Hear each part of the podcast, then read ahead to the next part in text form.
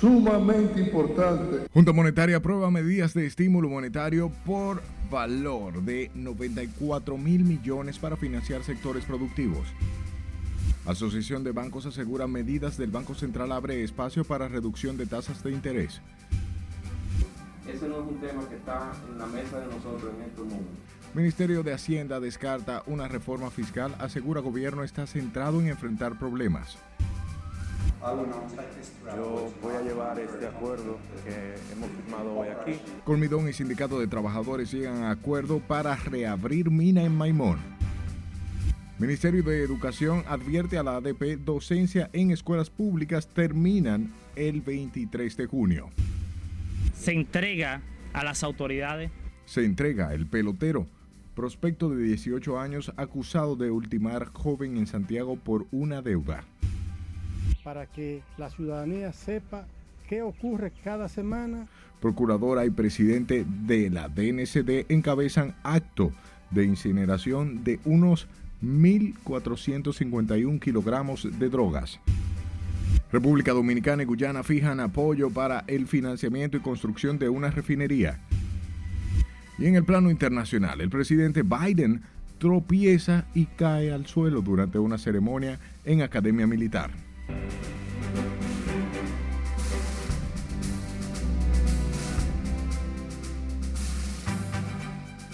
Buenas noches, hora de informarse. Bienvenidos a esta su emisión estelar. Para mí un honor llevarles información. De inmediato comenzamos y lo hacemos con la Junta Monetaria que aprobó un conjunto de medidas de provisión de liquidez por 94 mil millones orientados a promover el flujo del financiamiento en condiciones favorables hacia los sectores productivos y los hogares dominicanos. Esta nueva medida del Banco Central busca seguir disminuyendo las tasas de interés, así como mantener el ritmo de la economía. Scarlett Richardo nos cuenta más en este reporte sumamente importante en la reactivación de la economía. En su más reciente sesión, la Junta Monetaria adoptó una serie de medidas que vienen a complementar la decisión del Banco Central de reducir su tasa de interés de política monetaria en 50 puntos básicos. Dichas medidas comprenden la liberación de recursos del encaje legal por unos 34 mil millones de pesos, equivalentes al 2% del pasivo sujeto a encaje legal. Estos recursos serán canalizados como préstamos a los sectores productivos y hogares a través de los bancos múltiples, asociaciones de ahorros y préstamos a una tasa de interés de hasta 9% anual con vigencia de cuatro años. Esta decisión permitiría a las entidades de intermediación financiera disponer de mayores recursos para el financiamiento a la adquisición de viviendas de bajo costo y su construcción mediante préstamos interinos. Adicionalmente, la Junta Monetaria dispuso la creación de una nueva facilidad de liquidez rápida por 60 mil millones de pesos, con el objetivo de facilitar el financiamiento al sector privado a una tasa de interés no mayor al 9% anual por dos años. La aprobación de este programa de estímulo monetario procura generar una disminución más acentuada en las tasas de interés del mercado y una mayor dinamización de la actividad económica. Es Carelet Guillardo, RNN. Paralelo a esto, la Asociación de Bancos informó que con el cambio de política monetaria que anunció el Banco Central se abre el espacio para una reducción gradual de las tasas de interés.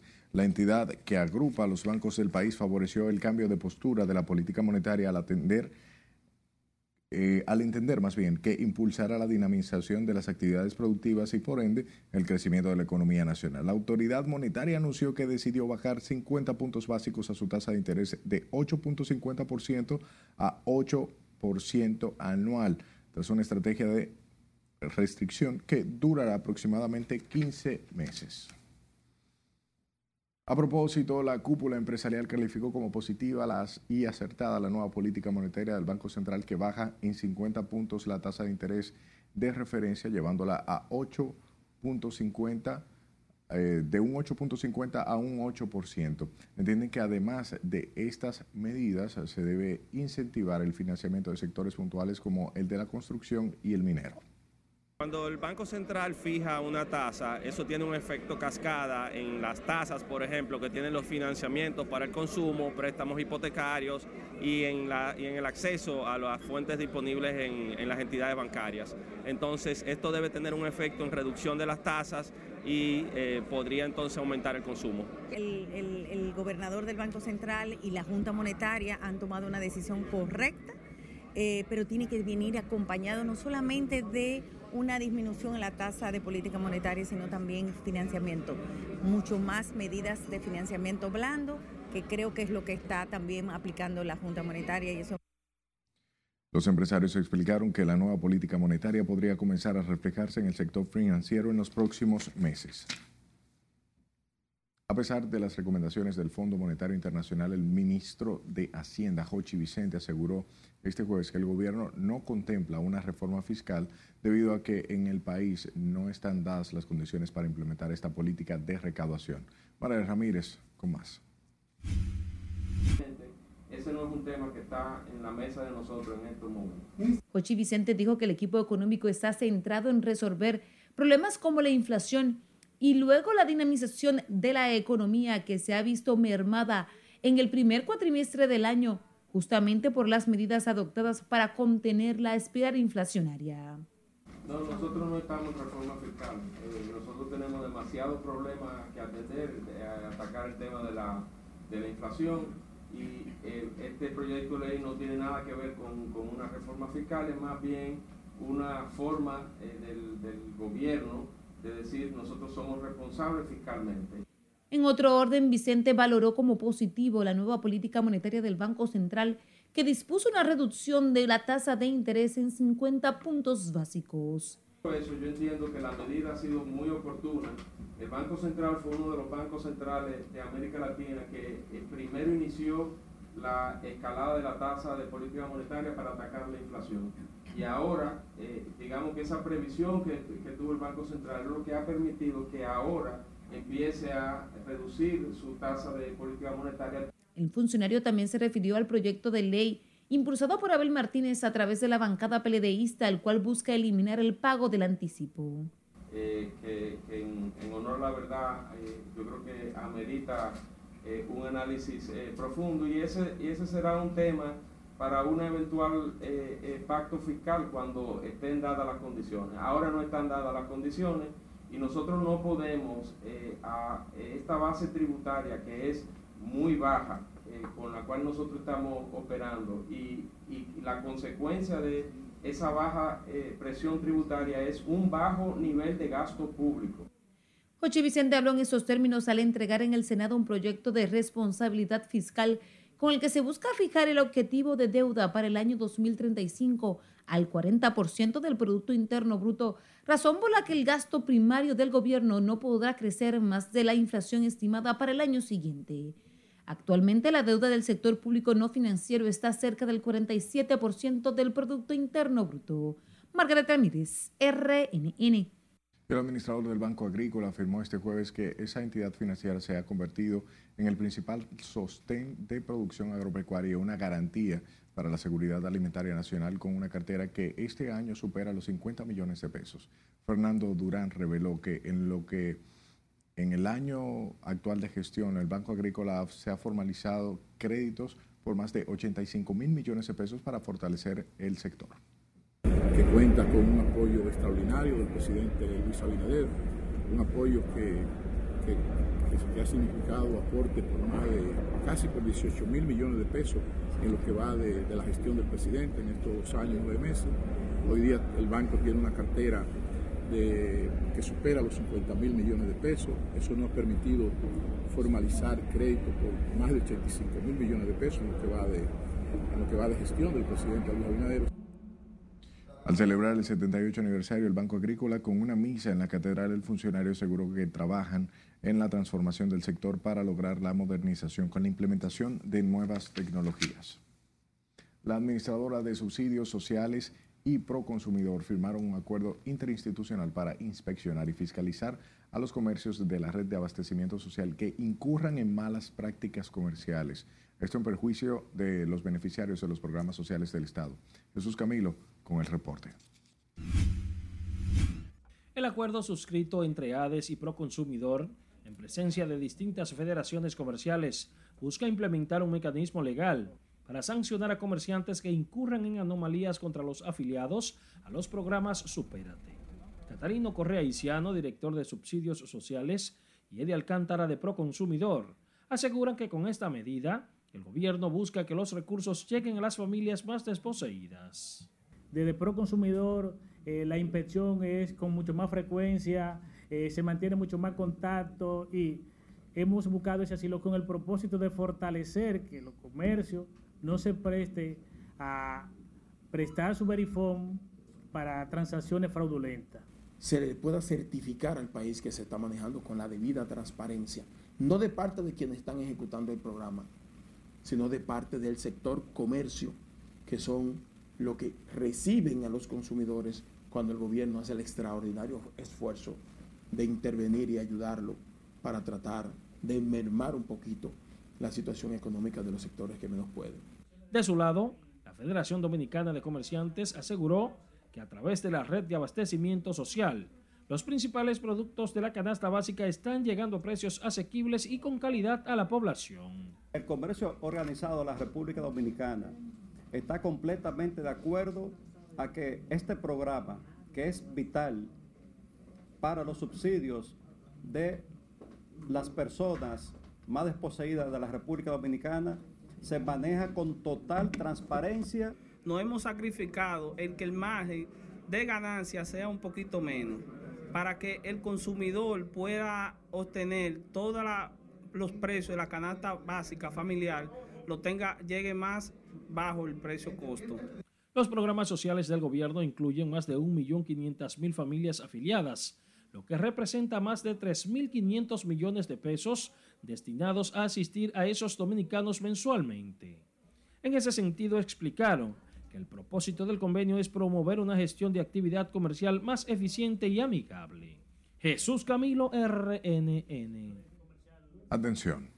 El Ministerio de Educación ratificó que el presente año escolar culmina el próximo viernes 23 del mes en curso, como lo establece el calendario escolar. La entidad explicaba que las seccionales de la Asociación Dominicana de Profesores no están llamadas a decretar el cierre de la docencia, por lo que los directores de centros educativos son los responsables de hacer cumplir el, el calendario escolar.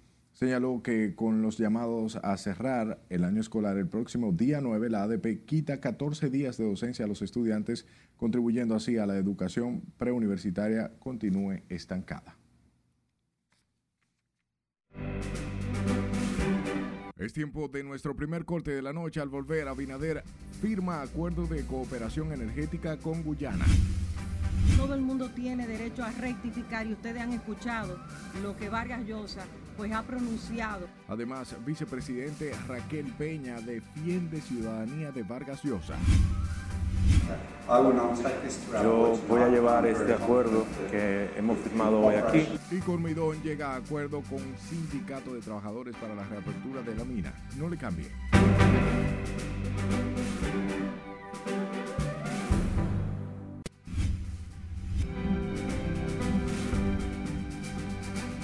Es tiempo de darle la vuelta al mundo y conocer las noticias más relevantes en el plano internacional de la mano de nuestra compañera Ana Luisa Peguero.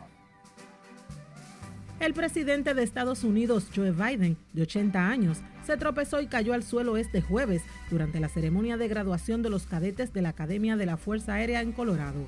Tras dar un discurso y entregar el último diploma a los cadetes, se dio la vuelta para sentarse, pero aparentemente tropezó con un saco terrero y cayó sobre sus rodillas, desplomándose hacia un lado.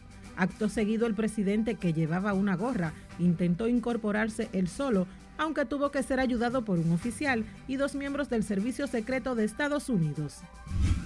Un hombre logró este jueves saltar hasta el altar principal de la Basílica de San Pedro en el Vaticano y desnudarse completamente para mostrar unas pinturas en su cuerpo contra la guerra de Ucrania. El acto, que sucedió a última hora de la tarde antes de que el templo cerrara sus puertas, fue difundido en redes sociales y recogido por un diario local que informó que el manifestante resultó detenido e interrogado inmediatamente. El ejército colombiano denunció que el Frente Darío Gutiérrez, una desidencia de la extinta FARC, quemó un vehículo en el que se transportaban 18 militares de desminado humanitario, a los que les robaron detectores de minas y prendas de protección en el departamento de Huila, al sureste del país. El ataque contra los 16 soldados y dos suboficiales ocurrió cuando el grupo se dirigía al caserío Río Blanco y hombres armados bajo amenazas y de forma violenta detuvieron el vehículo e hicieron descender al personal militar. La ciudad de Nueva York ha iniciado un programa piloto de trabajo flexible que permitirá que empleados de la ciudad puedan trabajar dos días a la semana desde sus casas, si lo desean, tras un acuerdo alcanzado con el sindicato que les representa, informó este jueves el alcalde Eric Adams.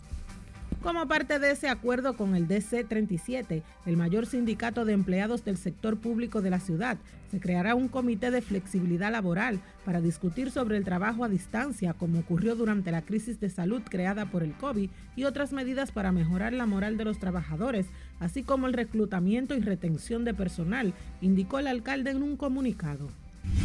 Continuamos en Nueva York. La cuna del movimiento por los derechos LGTB comenzó hoy la celebración del mes del orgullo gay, enmarcado este año en polémicas leyes aprobadas en Estados Unidos que afectan sobre todo a los jóvenes trans, negándoles servicios médicos de afirmación o impidiendo que compitan en el equipo deportivo escolar del género con el que se identifican.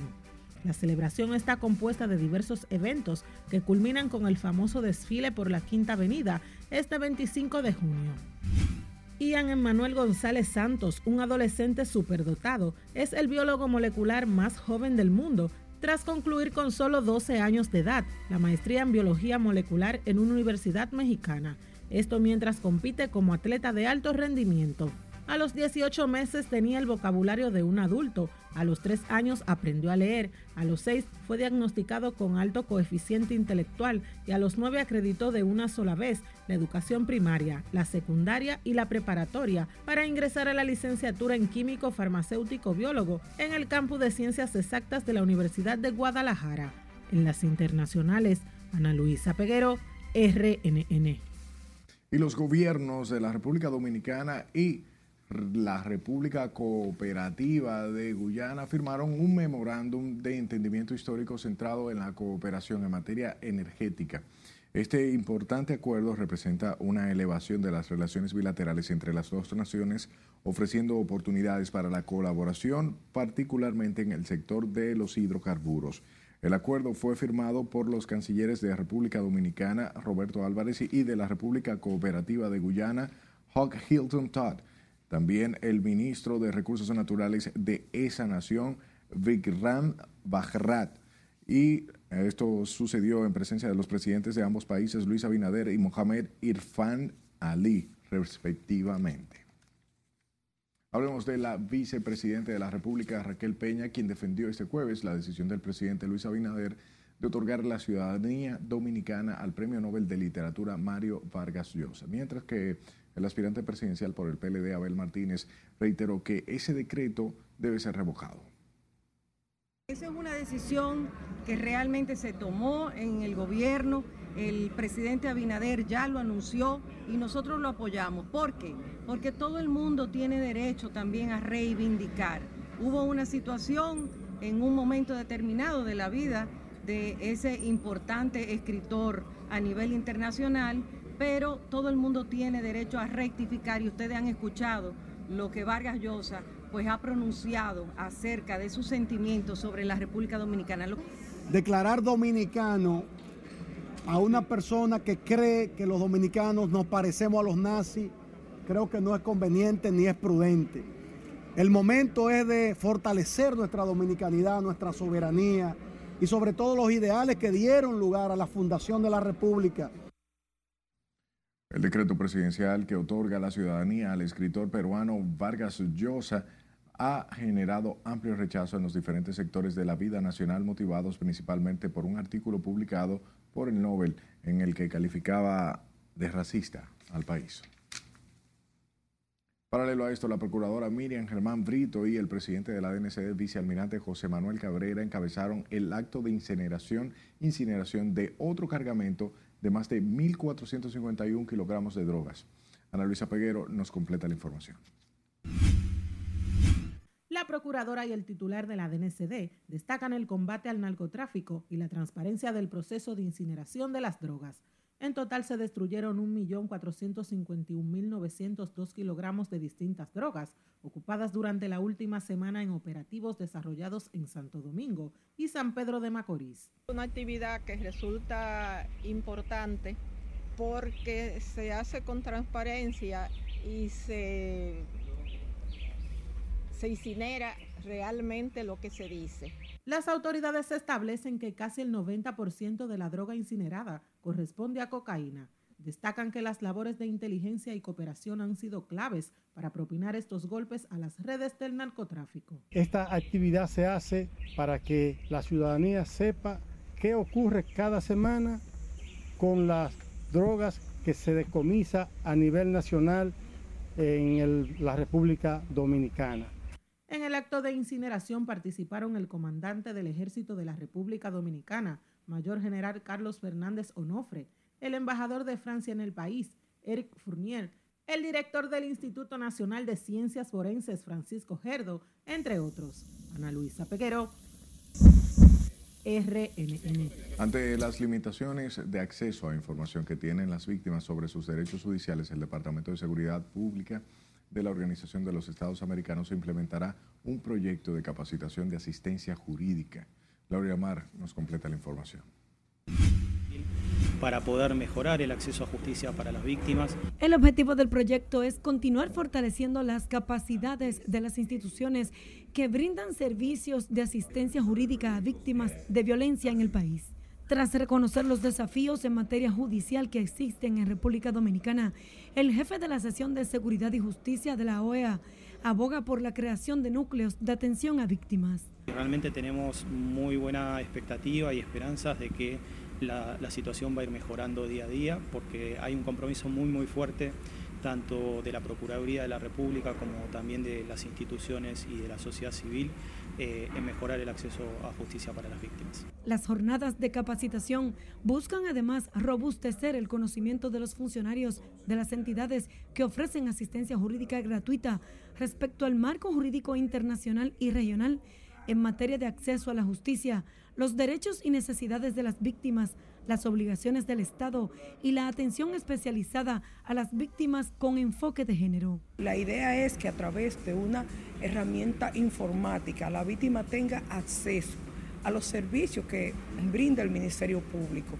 a esos servicios de atención, protección y representación legal que existen, pero que si la víctima no tiene eh, una herramienta de cómo conocer la existencia de esos derechos y cómo hacer uso de ellos, es como si no existieran. Y ese es el objetivo de este proyecto, de que la víctima se empodere de sus derechos. Durante la actividad se dieron a conocer los resultados obtenidos por las fundaciones Cactus y Censel con la implementación del proyecto Fortalecimiento y Ampliación de Promotores Comunitarios financiado por el Departamento de Seguridad de la Agencia de Cooperación Española. La Fundación Cactus y Sense eh, formamos una, un sinnúmero de promotores y promotoras para que vayan a esas comunidades lejanas para poder eh, eh, orientar, para poder fortalecer, para poder capacitar y empoderar a esas mujeres, niños, niñas y adolescentes sobre la situación de violencia. Según sus promotores, con esta iniciativa también se busca contribuir a empoderar a las comunidades, fomentar la igualdad de género y promover la erradicación de la violencia en todas sus formas. Laurila Mar, RNN. Hablamos de la empresa Corporación Minera Dominicana que manifestó que llegó a un acuerdo con el liderazgo del Sindicato de Trabajadores de la Mina Cerro de Maimón con el objetivo de poner fin al conflicto y lograr que los accionistas de la empresa autoricen la reapertura de la mina. Paul Marinco, presidente de Cormidón, explicó que los puntos del acuerdo ahora serán llevados ante el Consejo de Directores de la empresa para su validación y aprobación final. Yo voy a llevar este acuerdo que hemos firmado hoy aquí ante la Junta de Directores y tengo mucha confianza de que puedo lograr el objetivo de convencerlos de que sí se puede trabajar en la República Dominicana, dado el soporte que hemos tenido de parte del gobierno, de, parte de la Corte y de parte ahora también del sindicato. Queremos darle las gracias a los trabajadores por el apoyo que nos han dado, a la empresa por sentarse al diálogo con nosotros. Hemos culminado una negociación muy buena para todos. Ya hemos llegado a buenos términos con la empresa para ver si esto abre lo más pronto posible, porque de verdad todos lo necesitamos. El país, la empresa, los trabajadores, todos necesitamos que esto eche para adelante. Hace varias semanas la directiva de Colmedón tomó la decisión de cerrar la minera a raíz de la situación extrema y de fuerza mayor en la cual se encuentra la empresa a los fines de salvaguardar la integridad de sus empleados y de las operaciones futuras. Cambiamos de tema. Con la presencia de la vicepresidenta de la República, Raquel Peña, el Consejo Nacional de Comercio en Provisiones inició la cuarta versión de la Feria Expo Provisiones 2023 dedicada al Grupo Rica. Jesús Camilo tiene los detalles en directo. Adelante, buenas noches. Muchas gracias, buenas noches. Esta feria de provisiones busca además ampliar sus relaciones comerciales con otros países de América Latina y el Caribe. El comercio ha experimentado en las últimas décadas cambios muy importantes bajo el lema Aportando valor junto a las industrias y MIPIMES. Expo Provisiones 2023 tiene el propósito que los comerciantes de provisiones en productos de consumos expandan oportunidades de negocios hacia otros mercados y creen espacios para desarrollar relaciones en los sectores público-privado de ambas naciones. Tras resaltar la importancia del evento, la vicepresidenta de la República, Raquel Peña, aseguró que la Expo Provisiones contribuye a fomentar las actividades de las empresas nacionales y su productividad. Al mismo tiempo, fortalece las empresas nacionales, las industrias nacionales, para poder participar cada día más de una manera más activa en los mercados internacionales. El Consejo de Comercio en Provisiones asegura que el intercambio comercial representa una oportunidad establecer relaciones binacionales.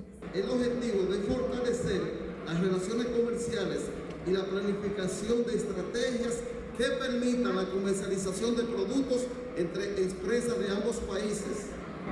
Haber sido nombrado como país invitado especial en esta Feria de Exportaciones 2023 es un honor que refleja además la que el sector empresarial dominicano tiene en El Salvador son ustedes los que se encargan de llevar los productos de primera necesidad y a veces hasta fiarlos para que puedan llegar a los hogares dominicanos. La Feria Expo Provisiones 2023, dedicada al Grupo Rica, se llevará a cabo desde hoy jueves primero de junio hasta el domingo 4 en el Salón de Eventos de San Pío. Precisaron además que el evento comercial busca colocar diversos rubros criollos en mercados de la región.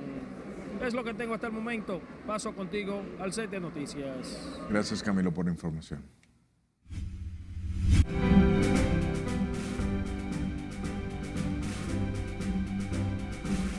La Banca Nacional otorgó financiamientos por más de 74 mil millones de pesos en el sector construcción en este primer cuatrimestre.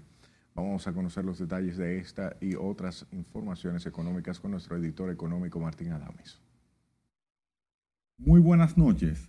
Casi un 30% de esos 74 mil millones fueron otorgados por el Banco de Reservas, como una muestra del respaldo de dicha entidad a ese importante sector de nuestra economía.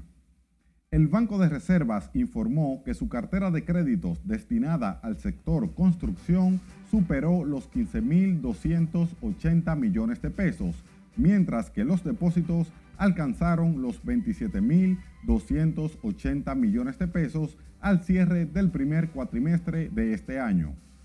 El administrador general de Banreservas, Samuel Pereira, explicó que en lo que va de año, esa entidad ha concedido el 29.36% de los fondos que ha otorgado la Banca Nacional a la construcción, de un total de 74.793 millones de pesos. El Poder Ejecutivo, a través del Ministerio de Hacienda, sometió este miércoles al Congreso Nacional el proyecto de ley de responsabilidad fiscal en busca de fortalecer el marco fiscal y garantizar la sostenibilidad de las finanzas públicas. El referido proyecto contempla la aplicación de una regla fiscal que limita el crecimiento del gasto primario para que no supere la inflación esperada para ese año en más de tres puntos porcentuales, con el objetivo de que la deuda pública como porcentaje del Producto Interno Bruto no sobrepase el 40% al cierre del ejercicio fiscal del 31 de diciembre de 2035. Los ingresos de Dell Technologies cayeron por tercer trimestre consecutivo al enfriarse la demanda de computadoras de escritorios y portátiles tras una frenética búsqueda de estos equipos durante la pandemia por el teletrabajo. Las recientes ganancias de sus rivales HP y Lenovo Group también habían sugerido que la recuperación sigue siendo lenta, ya que una economía incierta amenaza la base de clientes empresariales claves del sector y empeora la acumulación de inventarios. Los cancilleres de los países del grupo BRICS afirmaron que el grupo está abierto a incorporar nuevos miembros en su pugna por lograr un reequilibrio en el orden mundial, en conversaciones este jueves en Sudáfrica. Los ministros de Relaciones Exteriores de Brasil, Rusia, India, China y Sudáfrica se reunieron en la ciudad del Cabo en una conferencia de dos días con la guerra de Ucrania como telón de fondo.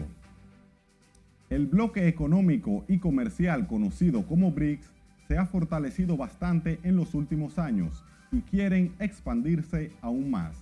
Hasta aquí las económicas. Continúen con la emisión estelar de Noticias RNN. Yo creo que sí, que están dadas las condiciones. Vamos a otra pausa comercial. Cuando estemos de vuelta, organismos critican propuesta para modificar ley de seguridad social. De investigación, esta parte tenemos que debe llevarse un poco más eh, privada. Comisión especial aclara entrevistas al Pleno de la Cámara de Cuentas no serán televisadas. Y un ventarrón causa inundaciones en Mao y deja varias viviendas sin techos.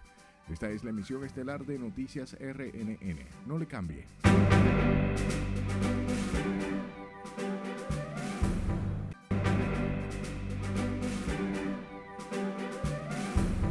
Gracias por darnos de su tiempo. El presidente de las administradoras de riesgos de salud pidió al Consejo Nacional de Seguridad identificar los fondos para la ampliación del Plan Básico de Seguridad Social al mostrarse de acuerdo con la extinción de la cobertura. Si le dice Aquino con la historia. Estamos de acuerdo en que cada día el afiliado debe recibir un mejor servicio de salud. La ampliación del Plan Básico de Seguridad Social y con ello la ampliación de la ley se ha mantenido como tema de controversia en el país. Ante la promesa del gerente general del Consejo de la Seguridad Social de que este año se extenderá el seguro de salud, José Manuel Vargas pidió identificar los recursos. Yo creo que sí, que están dadas las condiciones y que es algo dinámico, que no puede ser estático. Lo importante es que nuestras autoridades se identifiquen cómo hacerlo, cuándo hacerlo y dónde van a ser los recursos para hacerle frente a esa necesidad de los afiliados. El administrador de ADARS también es partidario de la implementación de la atención primaria en el país y atribuyó que esta no esté funcionando a la falta de interés. Las actuales autoridades están actualizando esa propuesta y me parece que es un proceso que debe implementarse y luego emularse cuando se sepa que funciona adecuadamente, emularse a otros sectores y finalmente tenerlo en todo el país.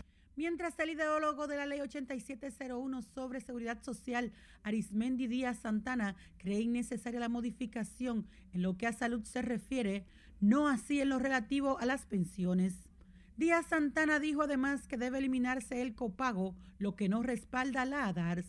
Bueno, la ley necesita en primer lugar aplicar el primer nivel de atención eh, desarrollar la red pública de servicios en función de los niveles de complejidad de los servicios, primer nivel, segundo nivel, tercer nivel, etcétera. Se necesita eliminar totalmente los copagos ilegales, porque el único copago legal que establece la ley en su artículo 130 es el que establece un 30% de pago cuando se trata de consumo de medicina ambulatoria. El tema fue abordado previo al seminario sobre resistencia del sistema de salud ante futuras emergencias sanitarias. Sila Disaquino, RNN. Y la presidenta de la Confederación Patronal de la República Dominicana criticó la propuesta de la reforma de ley de seguridad social que plantea por la comisión, que es planteada por la comisión bicameral responsable de hacer ajustes a esa legislación. Laura Peña, izquierdo, sostuvo que la iniciativa de los congresistas debilita el sistema dominicano de seguridad social al proponer el envío de la mayoría de los trabajadores formales a un modelo de pensiones de reparto. Entiendo que debe revisarse ese informe. Eh, muchos de nosotros, muchas asociaciones, muchos actores, hicimos propuestas para mejorar el sistema, para mejorar el ahorro, para que tengamos mejor salud, mejor pensiones. Sin embargo, la propuesta nos sorprendió porque los actores del sistema, ningunos hemos propuesto un plan de reparto, porque eso sería un retroceso, era lo que teníamos anteriormente. La titular de la Confederación Patronal habló durante la celebración de un taller sobre seguridad social auspiciado por esa agrupación empresarial.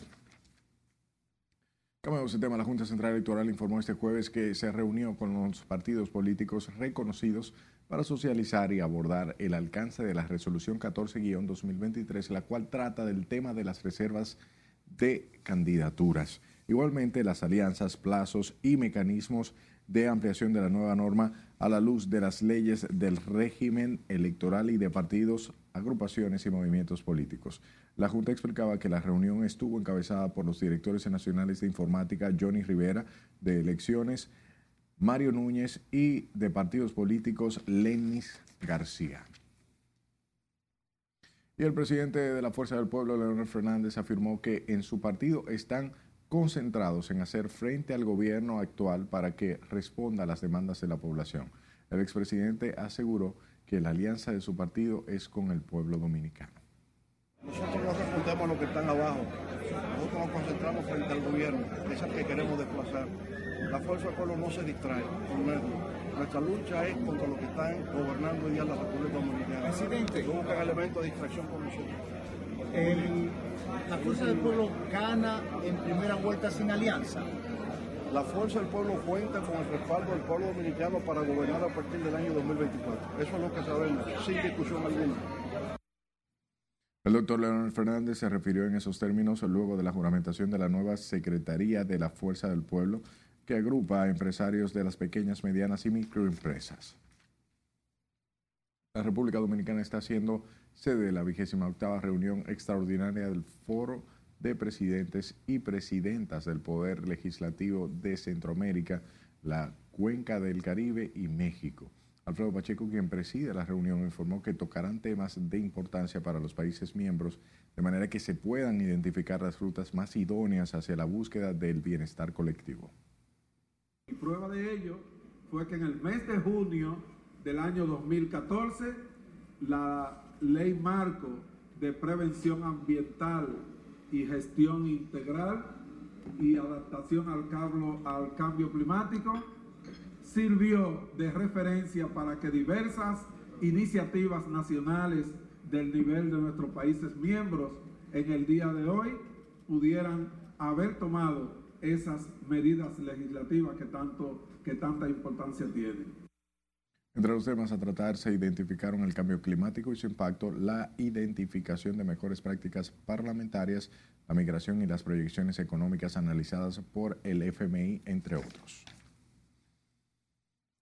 Por otro lado, el diputado Rogelio Alfonso Genao informó que las entrevistas a los miembros de la Cámara de Cuentas no serán televisadas. El legislador indicó que debido a que el proceso de investigación en que se encuentra el caso de la Cámara de Cuentas, el procedimiento a llevarse será privado también se comunicó con algunos de los miembros y entendemos como estamos en una fase de, investigación, esta parte tenemos que debe llevarse un poco más eh, privada. El día de mañana serán recibidos los cinco miembros, eh, más la secretaria general eh, de la Cámara de Cuentas, en una jornada de entrevistas que iniciará a partir de las 9 de la mañana y entendemos concluir a eso de las 4 de la tarde. Con su investigación, la comisión procura determinar si existen méritos suficientes para el inicio de un juicio político contra los miembros de la Cámara de Cuentas. Nuevamente cambiamos de temas y hablamos de los residentes en la zona sur rural de San Juan. Protestaron este jueves en demanda de la reconstrucción de una carretera y un puente cuyo mal estado les mantiene parcialmente incomunicados. Julio César Mateo, con más. La reparación de esta carretera ha sido el motivo por el que habitantes en la zona sur rural de San Juan llevan varios años protestando. Nosotros estamos aquí hoy porque hace más de 20 años que venimos solicitando la construcción de este pequeño tramo de carretera, que son 11 kilómetros, y a, a, través de los gobiernos que han pasado, solamente han hecho algo, pero no, no lo han terminado. La carretera comunica las comunidades de Chalona, Suárez, El Batey, Pueblo Nuevo y otras con el Distrito Municipal del Rosario. Estamos aquí en protesta de nuestra, de nuestra carretera, que el sabemos que el gobierno, el honorable presidente de la República, el licenciado Luis Abinadel, es un hombre trabajador, que trabaja, que lo sabemos que trabaja, pero nos tienen olvidado acá con el proyecto de nuestra carretera aquí. Narran que son varias las manifestaciones que han realizado exigiendo la reconstrucción de su carretera y el puente, sin que hasta la fecha reciban respuestas positivas. Nosotros estamos con esta paralización aquí, en paz, tranquilo, pero esto no se va a quedar aquí. Se quejaron del papel que han jugado las autoridades locales frente a sus demandas, quienes se han mostrado indiferentes pese a conocer a plenitud la problemática. Es una vergüenza, señores, que nuestro regidor de nuestra comunidad llegue aquí donde estamos haciendo un reclamo de la comunidad de nosotros, de la comunidad más allá, que le llaman la Palma, Boca de la Estancia, Buenavista, Chalona, y que nuestro regidor no haya hecho eso a nosotros. Ante la manifestación realizada por los residentes en la zona sur rural de San Juan de la Maguana, fue necesaria la actuación de los agentes de la Policía Nacional para mantener el orden. En San Juan de la Maguana, Julio César Mateo, RNN. Un fuerte ventarrón azotó este jueves el municipio de Mao en la provincia de Valverde, dejando varias viviendas sin techo.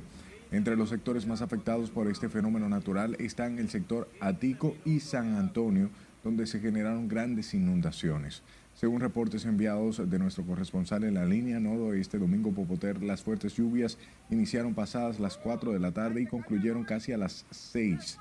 Los fuertes vientos alcanzaron las instalaciones del Politécnico Sagrado Corazón de Jesús de Mao, además del Centro Educativo María Auxiliadora, donde también se generaron inundaciones, por lo que este viernes la docencia quedó suspendida.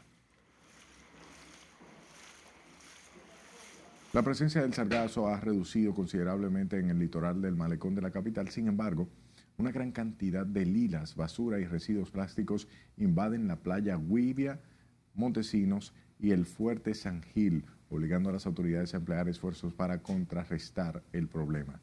Ante esta situación, brigadas de la Alcaldía del Distrito, Obras Públicas, Medio Ambiente y la Armada Dominicana trabajan de manera conjunta en la limpieza de este trayecto del malecón. Situación que ha sido provocada por las lluvias que arrastran todo lo que trae en el río Sama, el río Isabela, hacia las costas litoral, del litoral sur del malecón de Santo Domingo.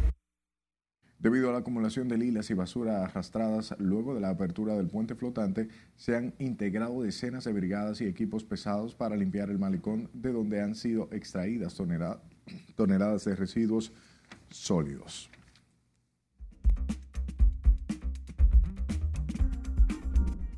Hola, muy buenas noches. Primero informamos a la población que hoy inició formalmente la temporada ciclónica 2023. Por esta razón es de suma importancia estar atentos a los boletines e informes proporcionados por las autoridades pertinentes. La temporada ciclónica en el Atlántico se extiende hasta el 30 de noviembre y que según las proyecciones estará dentro de la normalidad. Tiene un estimado de 12 a 17 tormentas tropicales, de las que entre 5 y 9 podrían desarrollarse a huracán. Ahora sí vamos con las condiciones del tiempo. En esta madrugada permanecerán los desarrollos nubosos desde el Mar Caribe, inducidos por el viento cálido del sureste.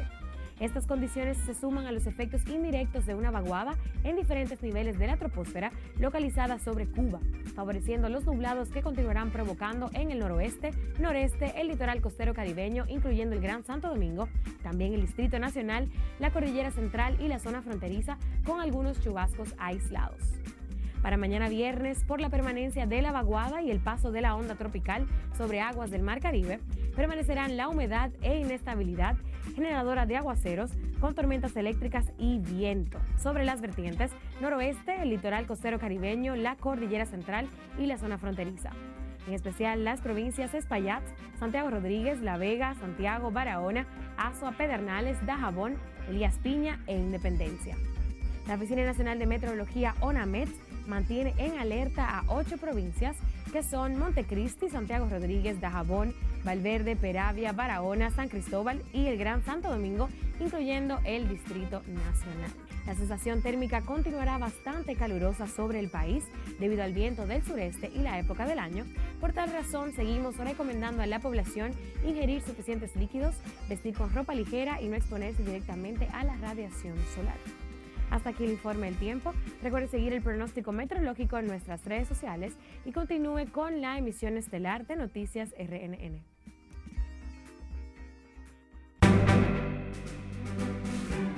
Un daño que me quieran hacer. Vamos a nuestro último corte de la noche y cuando retornemos se entrega pelotero acusado de homicidio en Santiago.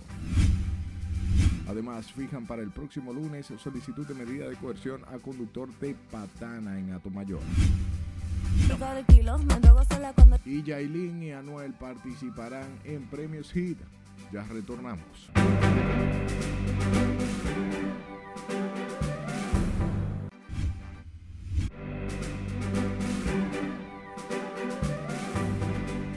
Saludos, muy buenas noches. Iniciamos la entrega deportiva con las mejores actuaciones de este jueves de los dominicanos encabezadas por Gary Sánchez. Conectó cuadrangular su número 2 en 10 consecutivos con los padres de Santiago, que me dejaron libre. Bueno, pues yo aquí resuelvo.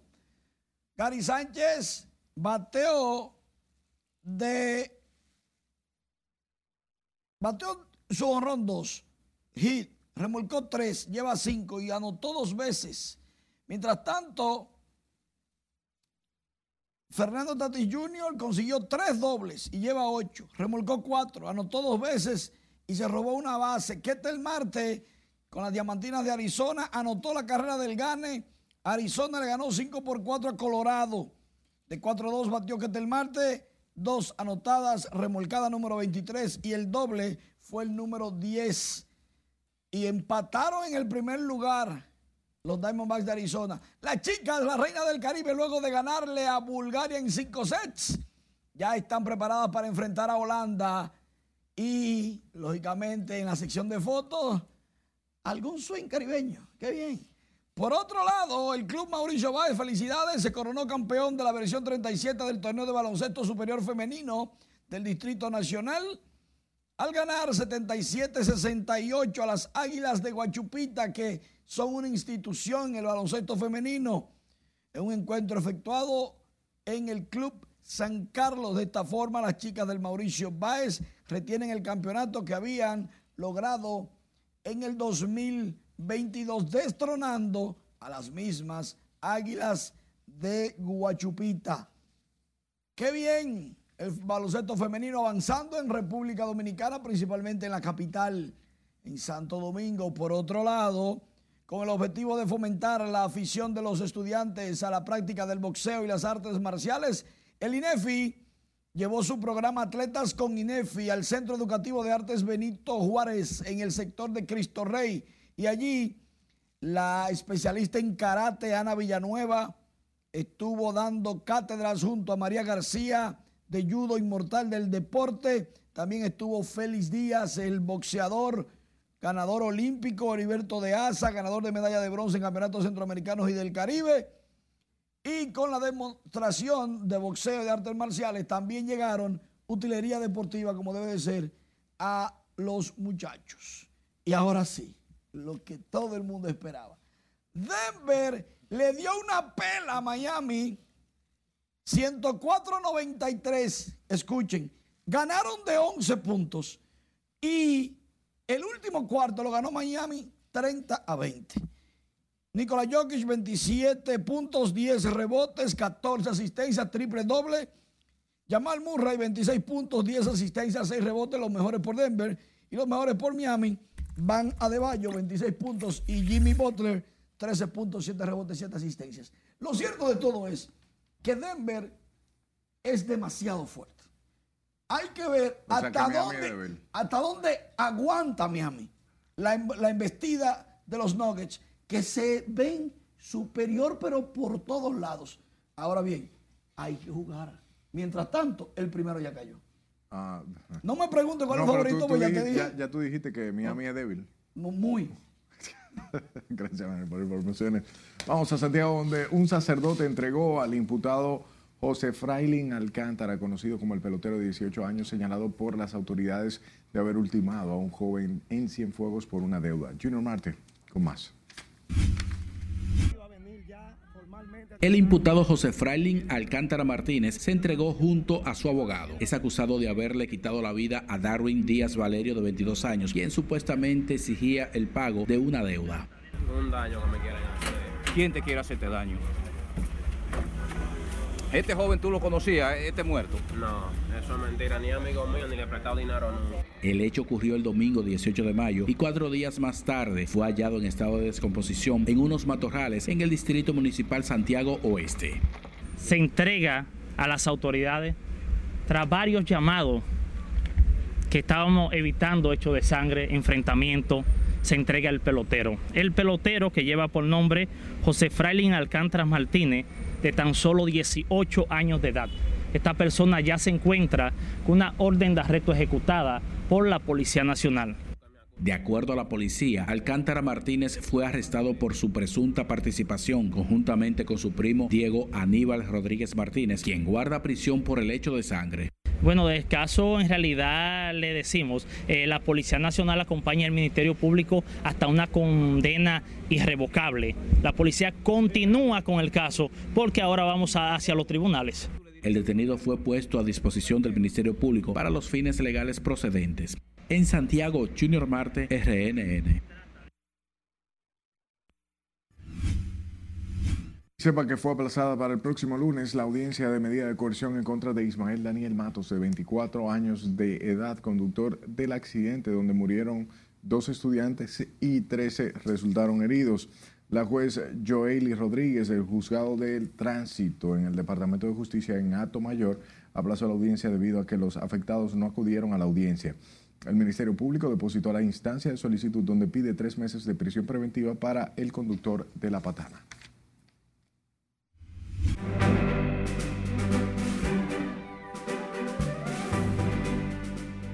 Anuel y Yailin, artistas confirmados para premios Hits. Esta y otras informaciones del mundo artístico con nuestra compañera Ivonne Núñez. La expareja, el puertorriqueño Anuel y la dominicana Yailin se encontrarán frente a frente este próximo 8 de junio en Capcana en la celebración de Premios Hit, así lo dio a conocer la misma producción del evento. En primera instancia fue publicada la participación artística de Anuel y de inmediato en varios comentarios en este post relució la etiqueta de Yailin. Posteriormente, dos horas más tarde, se dio a conocer también la participación en escena de la dominicana, aunque por el momento no se sabe si estarán juntos. Es un álbum que, como su nombre lo indica en la sombrita, nos lleva a ese lugar de paz. El cantautor dominicano Manerra anunció su nuevo disco En la Sombrita, álbum que fusiona arreglos experimentales sobre la base de ritmos tradicionales como el merengue, bachata, son y la salsa, luego de una gira recorriendo el país con su mantequilla y café tour y alzarse como revelación del año de Premio Soberano 2023. En La Sombrita contiene 12 temas que se pasean por distintos géneros y uno de ellos es una colaboración con el emblemático grupo Proyecto 1. Los cantantes puertorriqueños de música urbana Daddy Yankee y Farruko mostraron su consternación en redes sociales ante el asesinato del artista urbano puertorriqueño Neftalí Álvarez Núñez, conocido como Pacho el Antifeca en Bayamón, Puerto Rico. La policía encontró el cuerpo sin vida en el interior de un vehículo Infinity estacionado en una plaza con varias heridas de bala. Ando varias noches sin dormir. Estoy pedo, no te voy a mentir. El éxito de los corridos tumbados continúa su consolidación mundial tras el triunfo de la colaboración entre el artista mexicano Peso Pluma y el argentino Bizarrap en una de sus reconocidas sesiones que alcanzó los 15 millones de reproducciones y rompió récords en menos de un día. Según la revista Rolling Stone, batió en la noche del jueves, el día de su lanzamiento, el récord de visualizaciones en la primera hora cuando acumuló más de 4 millones de visitas.